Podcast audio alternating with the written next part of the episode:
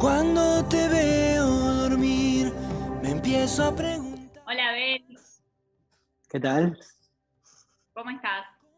Muy bien. Bueno, primero que nada, felicidades por el nacimiento de Agustín. Yo no tuve la Gracias. oportunidad de entrevistarte en este tiempo, así que, ¿cómo, cómo estás con, con eso? Con esta nueva etapa que estás transitando. Súper feliz y sobre todo aprendiendo mucho. ¿Sí? Sí, Bien. pero súper feliz. Disfrutando mucho de todo el tiempo que comparto con, con mi familia.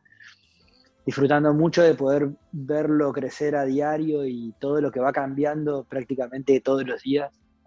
Y bueno, y eso, como te decía, aprendiendo mucho, pero muy feliz. Vos sos un artista que, que gira mucho, que viaja mucho.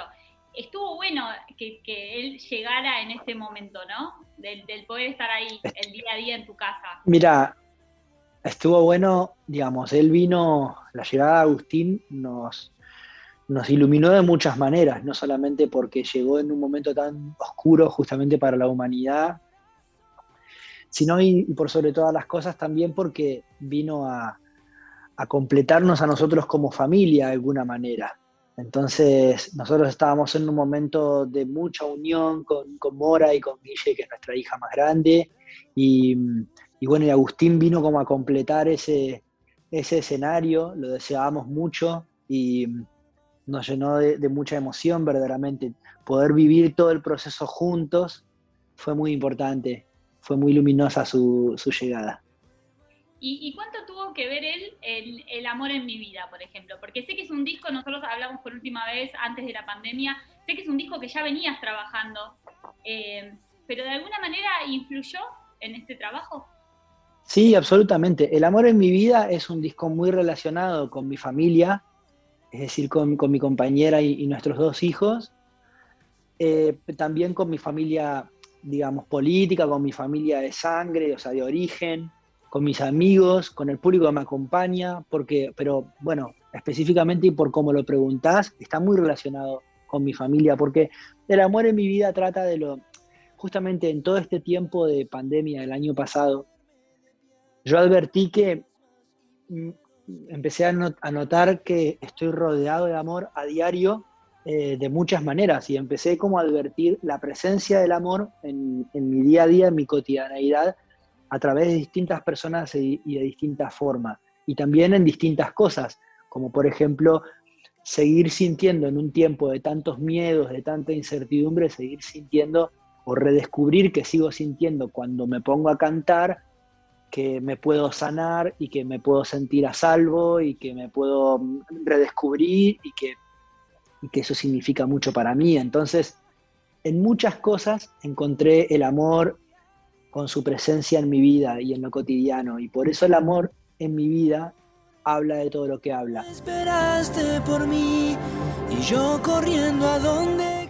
Abel, ¿y cómo fue todo el proceso eh, de este disco? ¿Cómo lo viviste? Imagino que diferente a otros procesos, ¿no? Sí, absolutamente. Partiendo de la base de que para hacer este disco yo había tomado una decisión que no había tomado nunca en, muchos años de música, que era detenerme para hacer el disco. Todos los discos de mi carrera se hicieron durante la gira del disco anterior. Entonces, eso estuvo buenísimo, fue muy vertiginoso, me dio grandes experiencias, pero quería realmente, necesitaba experimentar de otra manera. ¿Por qué? Para, para tener claro de qué iba a hablar en el disco, yo tuve que como persona necesitaba detenerme, porque mi familia fue testigo y fue un apoyo muy grande para mí a la hora de un ejercicio que yo necesitaba hacer de como de autocontrol personal de alguna forma, no solo de autoconocimiento, sino de autocontrol. Autocontrol en el sentido de tener que hacer un ejercicio de introspección grande, yo necesité mirar mucho para adentro, de corregir muchos errores que estaba cometiendo, de, de limpiar un poco este, ciertas actitudes que, que, ya no me hacían, bueno, que nunca me hicieron sentir orgulloso, pero que ya no, no quería tener más evidentemente y, y necesariamente, de aprender a pedir perdón, de aprender a reconocer primero para pedir perdón, de sanar muchas heridas, entonces para eso necesitaba parar un poco, porque en medio del vértigo es muy difícil hacer un ejercicio así. Entonces paré y esa decisión de parar ya hacía que el disco que viene fuera distinto. Y cuando te escuchaba recién hablar pensaba eh, cuántas emociones se deben haber removido en, todo ese análisis, en toda esa búsqueda, en todo ese aprendizaje. ¿Por qué emociones atravesas vos, tuyas atraviesa el disco? Bueno, el disco recorre tanto mis luces como mis sombras, ¿sabes?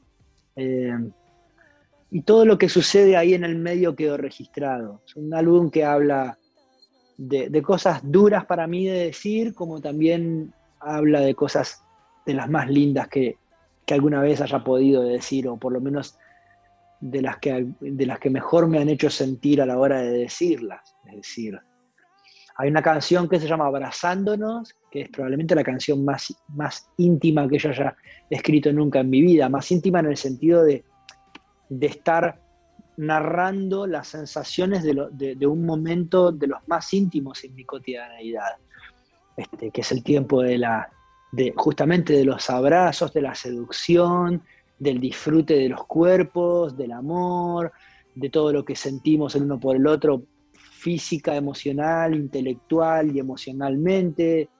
Entonces todo eso es precioso, pero también hay canciones como Disparos o canciones como Espejo, que, en las que hablo de las cosas que más me costaban hablar. En espejo hablo mucho, hablo, hago referencia a la mentira.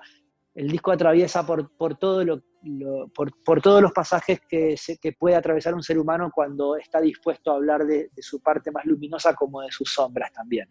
En el momento exacto y el lugar solo quiero y en este disco te acompañan muchos, bueno, muchos amigos. Eh, los vemos a Josué, a, Lali, a Camila, a, un montón los vemos, pero a otro montón, eh, sé que con Vanessa Martín escribiste canción, trabajaste con mucha gente eh, atrás de, de la digamos. ¿Cómo viviste? Mira, perdón, termina, termina vos. No, no, no, ¿cómo, ¿cómo lo viviste? Esa fue mi pregunta. Que justamente si yo pude atravesar todo ese pasaje desde lo emocional, si pude hacer ese ejercicio, si pude meter las manos en ese barro interno y animarme a todo eso, fue gracias, como te contaba antes, a que conté con el apoyo eh, y la contención de mi familia. Entonces me di cuenta de que es cierto que uno solo se puede conocer con, autoobservándose, digamos, ¿no? y en un viaje interno pero para hacer ese viaje interno es muy importante también la, la, contención del otro, del, externo, porque no estamos solos en el mundo. Y, mucho menos cuando estamos muy conectados con alguien. Entonces, de la misma manera en que mi familia me contuvo y me ayudó mucho en ese proceso, entendí que para, de la misma forma en que necesité de ayuda para advertir todo esto, de lo que necesitaba hablar, también sentí que iba a necesitar ayuda para hablar de todo aquello. Y así como mi familia, como yo descubrí muchas cosas de mí gracias a que mi familia tuvo la honestidad brutal de decírmelas, de decirme todo ese montón de cosas que recibían de mí, también necesitaba esa honestidad brutal de la lectura de, esos autores y compositores que yo admiro mucho y a quienes considero muy sensibles, además de talentosos, y que me dieran una devolución de lo que yo les contaba.